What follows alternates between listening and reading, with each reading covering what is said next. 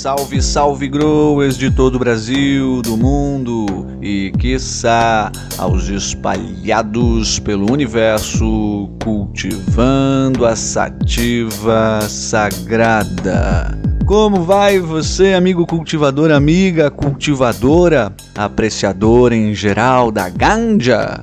Espero que você esteja, ó, daquele jeito, tá certo? Muito bem, ganjeiros e ganjeiras, vamos aqui então ao nosso chá das 4h20 de edição número 41. Se você gosta do nosso conteúdo aí e quiser ser um parceiro do canal, te convido para se tornar um membro. Você ajuda a gente aí na resistência e na informação, divulgação canábica. E tem acesso aí a conteúdo exclusivo, vídeos exclusivos e também lives exclusivas para membros. Vamos começar aí a construir uma comunidade verde clicar aí no botão de seja membro e vamos junto.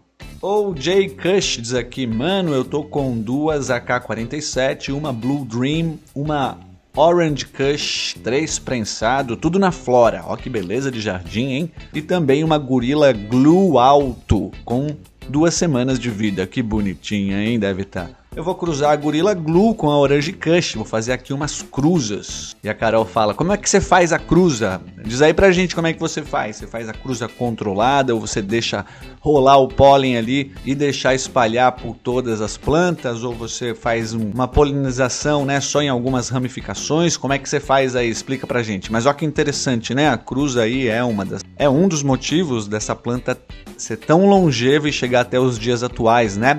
De uma certa forma, com essas cruzas a gente vai domesticando a planta, domesticando ali as genéticas, testando. Então é realmente muito interessante esse processo. E essas cruzas tendem a dar sempre aí cepas genéticas muito interessantes, né? Fala aí pra gente como é que você faz, OJ. Tamo junto. Um salve pra Biel Snoopy. Rodrigo Santos, opa!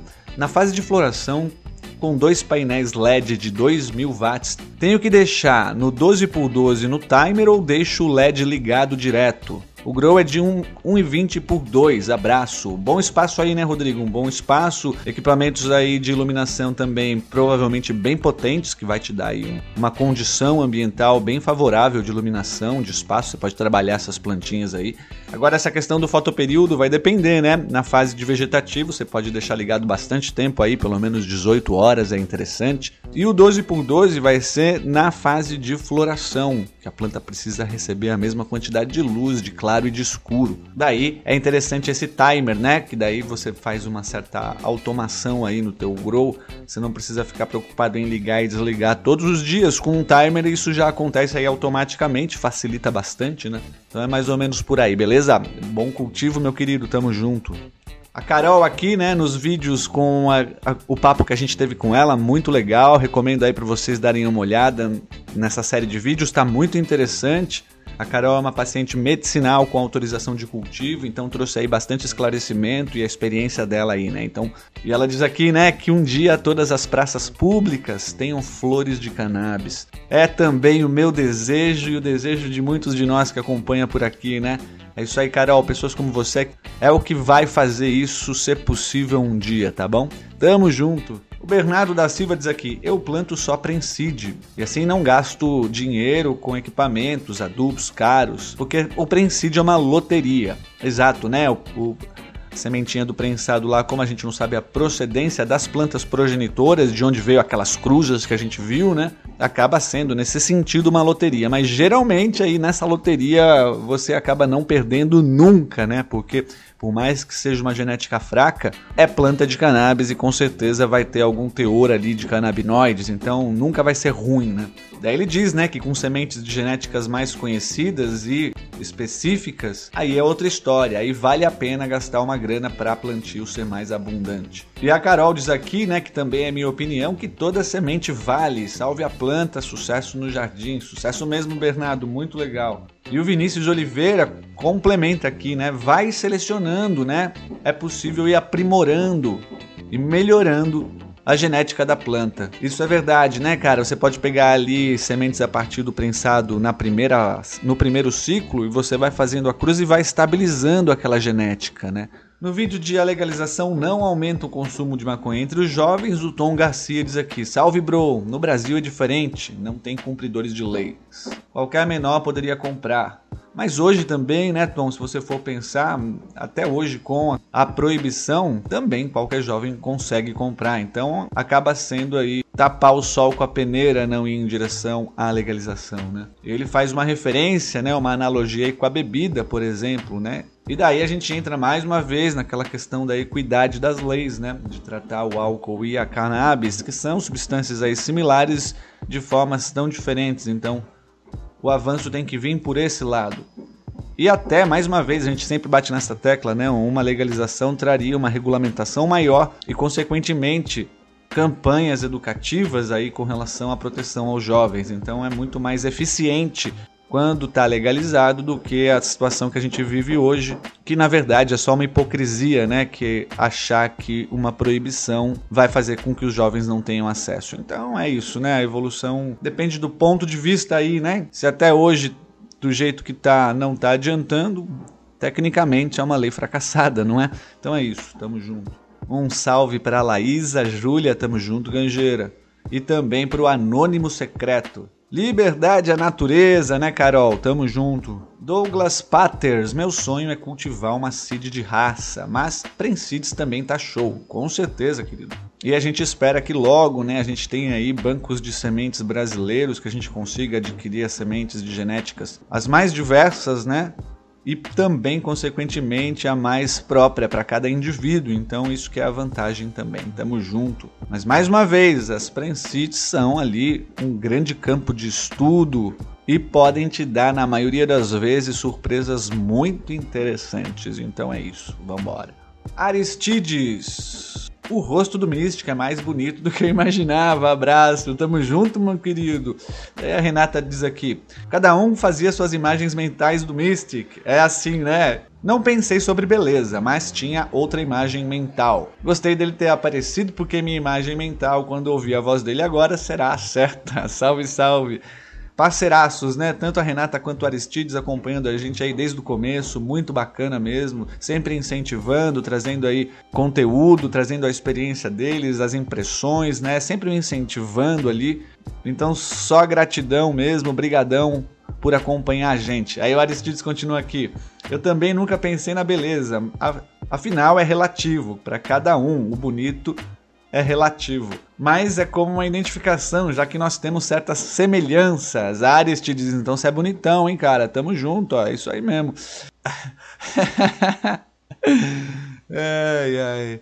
Aí o Ares te diz aqui, eu imaginava alguém mais velho, tipo quase um senhor. Não tá longe não, querido, tá quase... Dependendo do ponto de vista, você tá até certo, meu querido, sabia? E a Renata diz aqui, eu já imaginava mais jovem, tipo 19, 20. Uh, que beleza, hein? Também vai depender do ponto de vista. Me sinto às vezes nessas duas variações de idade aí, tá, sabe? Se bem que a gente não sabemos a idade dele, né? E o Aristides finaliza aqui. Vamos fazer um bolão pro próximo chá das 4h20. E ele imaginou aqui com 30. Bacana, meus queridos. Muito bem, a idade certa então. Pra ser sincero, às vezes me sinto aí com 30, às vezes me sinto aí com 60, mas a idade cronológica, temporal, real é 44 primaveras aí, ciclos completos, tá bom? Tamo junto. No papo com a Carol aqui, né, a Renata Alves ainda comenta também que o tratamento de cannabis medicinal é maravilhoso, mas ela coloca aqui a questão da inacessibilidade para quem é pobre, com certeza, né? Ela diz aqui que vai tentar um defensor público, é um caminho, né? Também as associações é um outro caminho, onde você pode ter ali alguns advogados fazem campanhas pro bono, né, e acabam não cobrando nada se a pessoa não tem condições realmente. Então é achar um bom advogado que lute por essa causa, que tenha essa, esse lado social, né? Porque realmente, né, é, a legalização sempre vai chegando primeiro para quem tem condições tanto de pagar um advogado, quanto também a medicação, quanto também equipamentos e tudo mais. Mas hoje a gente vai vendo um aumento cada vez maior de advogados que fazem essa, essa luta por essa causa e acabam sendo aí trabalhos pro bono de facilitação aí para pessoas sem condições, o que é muito importante e fundamental se a gente quiser fazer uma equidade aí nesse sentido. Então o que eu recomendo é você entrar em contato com algumas associações, dar uma olhada ali na Santa Cannabis Medicinal, a gente conversou também com o advogado Gabriel Dutra Pietrikovski também, a gente vai trazer logo o conteúdo que a gente trocou uma ideia com ele, ele também conseguiu aí um habeas corpus coletivo, inclusive com a Carol aqui também, né? Mas a Renata tem razão nesse sentido, né? Ela diz aqui que fez o curso da Unifesp do Padre Ticão, grande Padre Ticão, e infelizmente nos deixou aí o ano passado, né? Ela fez outro curso também, tem fibromialgia, então é essa que é a questão aí de deixando mais acessível para as pessoas que mais precisam. Então essa é a ideia, tá bom? Valeu Renata, sucesso aí sempre, valeu o incentivo.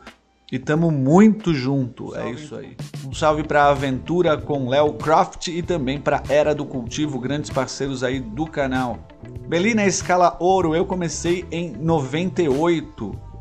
E maconheiro passava medo todo segundo, não é, Belinha? Realmente nesse ponto, né, em 98 foi quando também mais ou menos comecei ali realmente o tabu era gritante, né? Os maconheiros eram realmente estigmatizados sem chance, né? A gente só começou a ter uma visão um pouco melhor aí com a chegada da cannabis medicinal, que vai desmistificando a cada dia. E o usuário de cannabis, mesmo que de uso adulto e recreativo, tem que ter seu direito assegurado de liberdade de escolha.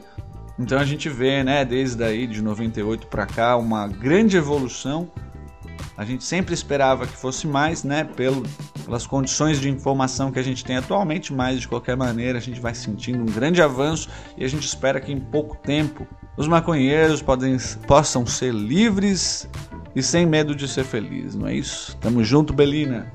Outro grande parceiro aí que tá sempre acompanhando a gente, é isso aí.